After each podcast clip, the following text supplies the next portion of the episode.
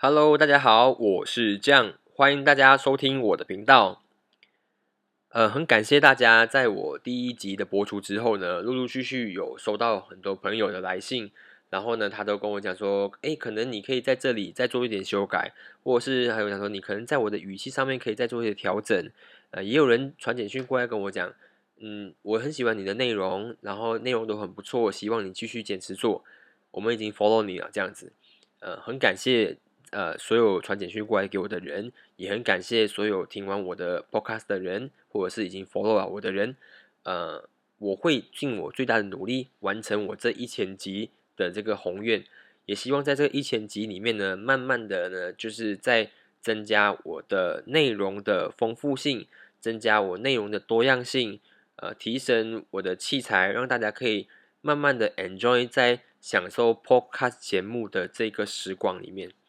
呃，但是我这边还是需要跟大家先说一下，就是因为目前的器材的升级没有这么快，所以说如果你听到某些地方有些爆音啊、忽大忽小啊，或者是一些杂讯啊，啊，这个先跟大家说一声抱歉。呃，我可以尽我最大的能力，就是把我的内容说得清楚一些，但是器材部分还可能还需要多一点时间，呃，请大家多见谅。不过，呃，我相信好的内容应该可以让大家忽略掉这些点呐。当然也需要有好的内容啊，不过我会尽我最大的努力喽。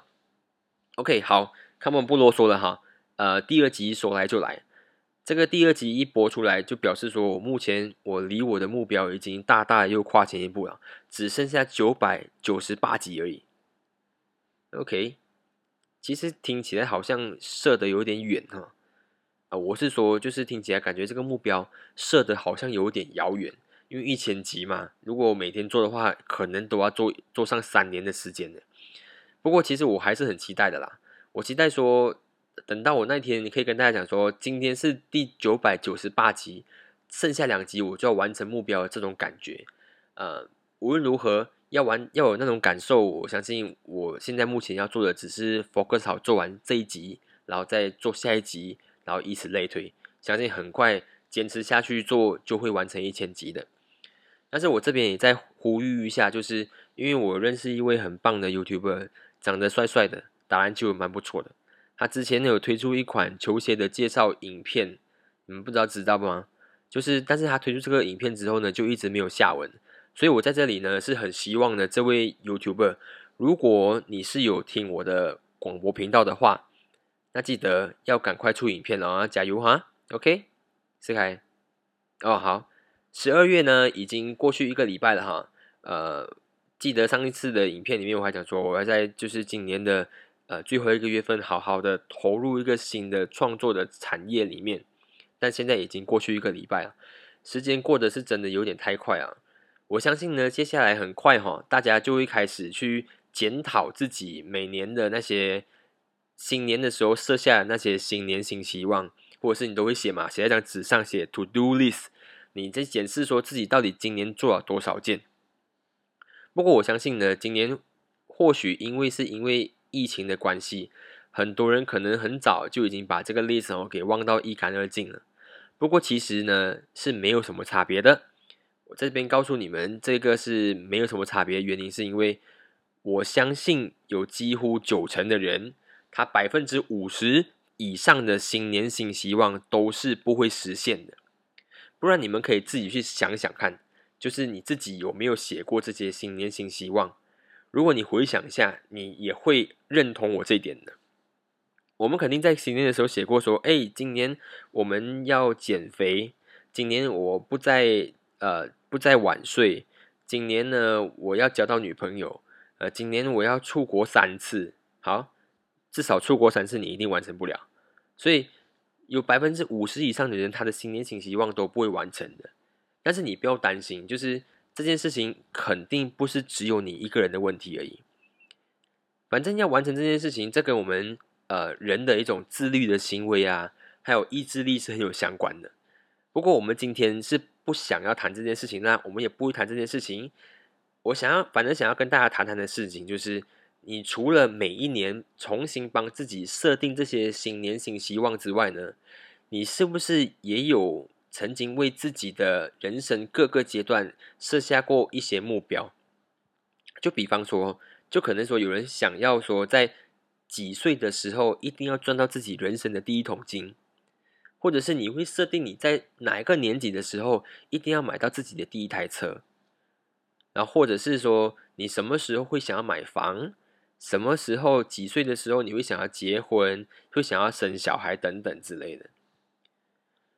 不过，其实当我们去仔细一点去想这件事情的时候，我们就会发现。其实这些所谓的人生的各阶段目标，它不需要去设定的，你知道吗？就你不需要特别去设定，我二十三岁要结婚，二十五岁要小孩，你不需要特别去设定的，因为我们的身体上面好像就已经设定好了一组这些要准备做这些事情的编码，然后我们就以为说，哦，这些是我们自己的目标，然后一直去 hit，一直去一直去 hit 那个打点，其实。仔细一想，你可能发现你自己从来没有设定过这些目标，但你就一步一步一步的完成了这些事情，是这样子的啦。我最近我的车子呢，常常出了一些毛病啊。其实这个也不是很奇怪的事情，因为我的车子哈，在我家已经开了十六年了。只是这一次最近的这一次，它的毛病呢，真的让我好好的仔细去思考，说我要去换一台车子了。主要是因为这次的车子的失灵是我的刹车有问题，我刹车突然间就失灵了，你知道吗？你可以想象吗？就是你开车开一半，突然间踏不到 brake 的那个感觉，那个感觉，如果你你不知道的话，你可以自己想象一下，就是你去玩高空弹跳。然后你好不容易说服自己爬上那那个平台上面去了，然后站在那个地方吹着那个大风的时候，你眼睛看过去前面，你前方都是两两条那个延绵的山峦，有没有？然后你的脚下是那个怒涛汹涌的大河，你站在那个平台上面，你一直深呼吸，深呼吸，然后你终于鼓起勇气，然后往下正纵身一跳的时候啊！你后面那里的防护员突然跟你讲说：“喂喂喂，那个绳子还没绑好。” What the OK？总之，当你开车的时候没有 break，大概是这样的感觉。所以我这边跟大家讲的就是，希望大家常常去做车子的保养，尤其是你的刹车，你要多照顾一下，不然你你在半空中，你完全不知道要怎么样让自己停下来。反正经历过这件事情之后呢，我就开始认真的去找一下究竟有什么车子可以换。但因为这个动作哦，让我进入一个自己找烦恼的阶段，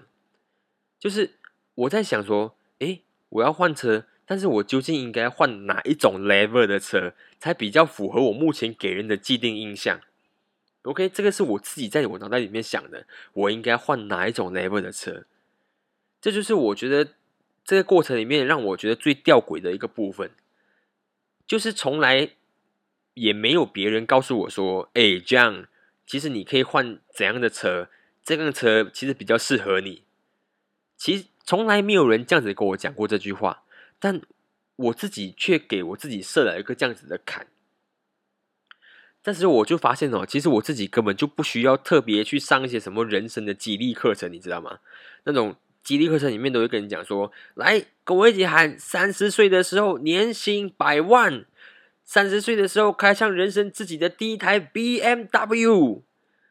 我不用去喊这些口号哦，我发现我就是潜移默化，从我的身边的人，从我的朋友身上，我从我的那些 social media 上面看到的内容，我从我家人朋友的价值观，我从我看到的一些就是呃。成功人士啊，名人的一些发迹故事，我慢慢慢慢的吼，就把他们那些成就起来的成就，变成好像是自己一定要达到的目标一样。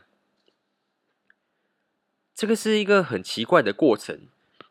然后我自己花了一点时间来消化还有思考，然后我也跟我的自己的太太去沟通了这件事情。然后我就渐渐看到自己心里的这个坎，严格上来说。我就是在标签我自己是一个怎样的人，应该用一台怎样的车来衬托怎样的我。我是不可否认一件事情是这样子的，既然我可以这样子标签我自己，然后也就表示其实我也是这样子在看待其他的人。当然，我认为啦，世界它应该就像一个很大型的卖场，里面琳琅满目。但是不一样的是，走在里面的我们都是商品，也是购物的人。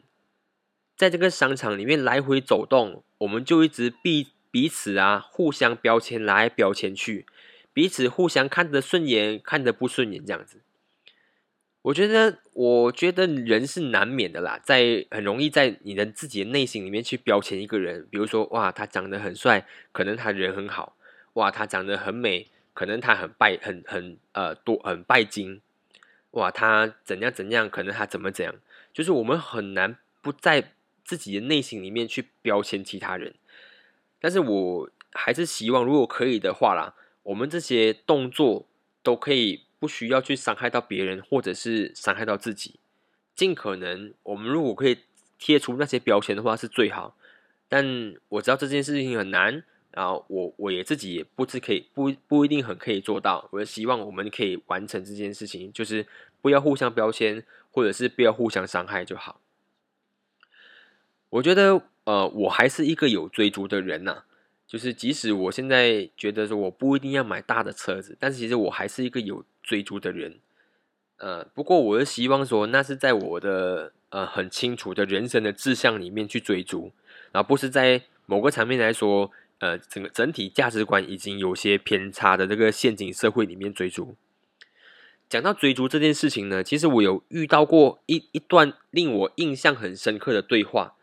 这是在好几年前呢，应该是五到五到十年前吧。那那年呢，我就跟我的一个朋友去骑脚踏车到处旅行。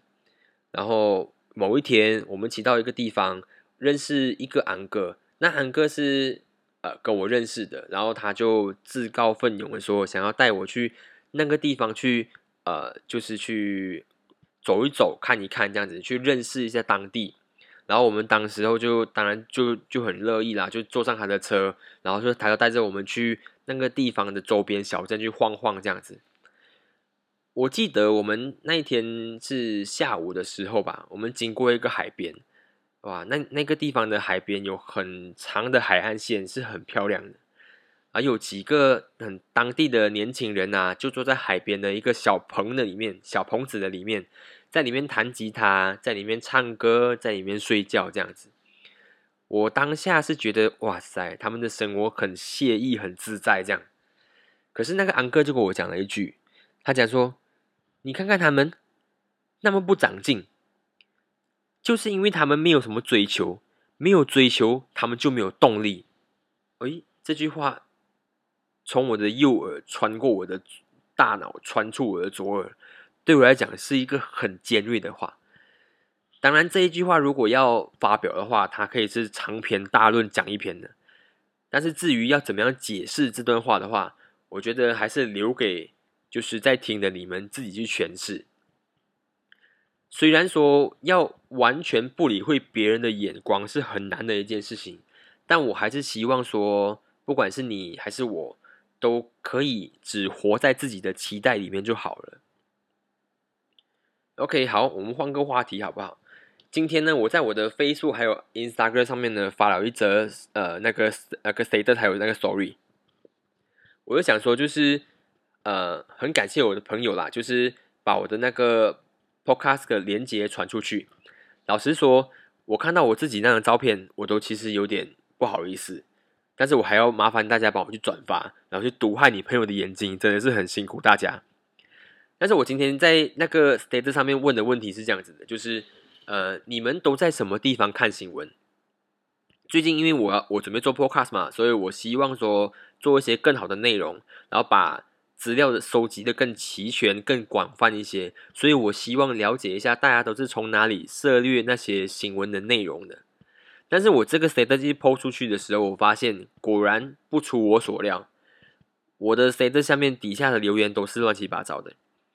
然后里面呢，我挑出一位网民的回复。这位网民的名字叫做林元清先生。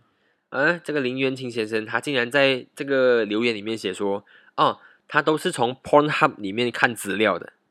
掌声，真的是掌声给他。我很想要就是在这里好好的回复一下这位灵性网民，郑重的告诉你说，Pornhub 呢教的是人体工学，还有人为人类的行为学，上面没有新闻可以看，谢谢你哈。反正我就当我发现我的那个 status 上面没有什么是认真的答案的时候，我又再加上了一句话说：“OK，如果你完全不 care 看什么新闻的话。”麻烦你，请按一个怒。但是我没有想到的是，真的还有人去按那个怒。但后来我仔细去想了一下，其实这完全也无所谓，你知道吗？我发现说，你没有看新闻，不会对你的人生带来很大的负面影响。而且，如果你的生活里面其实不需要这些新闻的话，那你就不需要去烦恼这些事情。所以你不看新闻，你不会死，反而你可能会过得比较快乐一些。我举个例子是这样子的，就是呃，最近马来西亚刚刚通过就是我们的财政预算案嘛，可是，在通过的之前的一个月内左右啊，马来西亚是处在一个很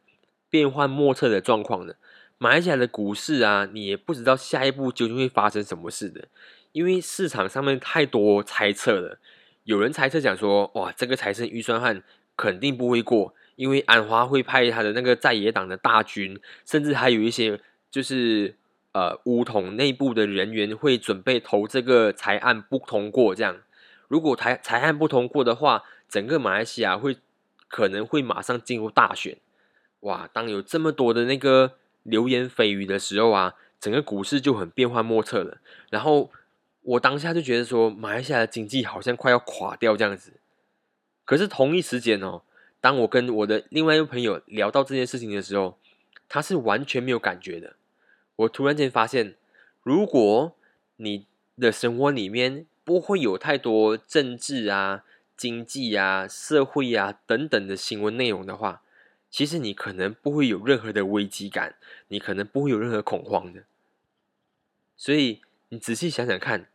是不是？我现在抛出这个问题，你们可以好好去思考一下，是不是呢？其实减少资讯的摄取量，可能就是我们现在人类可以快乐生活的一个方式。因为不是每个人都需要所有的资讯，所以减少资讯的摄取量。因为我们大家常常讲，这是一个资讯爆炸的时代，任何时刻、任何时间点、任何地点上面，你都可以摄取到。很多很多的那个那个资料跟资讯，可是这些常常都是我们的烦恼的来源。所以，要是我们减少摄取它的话，可能我们会过得会比较快乐，也说不定，对不对？我不知道这样想法对不对，可是我希望，如果你有自己的想法的话，你可以到我的 Facebook 上面留言，或者是去我的 IG 留言给我都可以。我们可以慢慢的讨论这件事情，也说也也也不错，这样子好不好？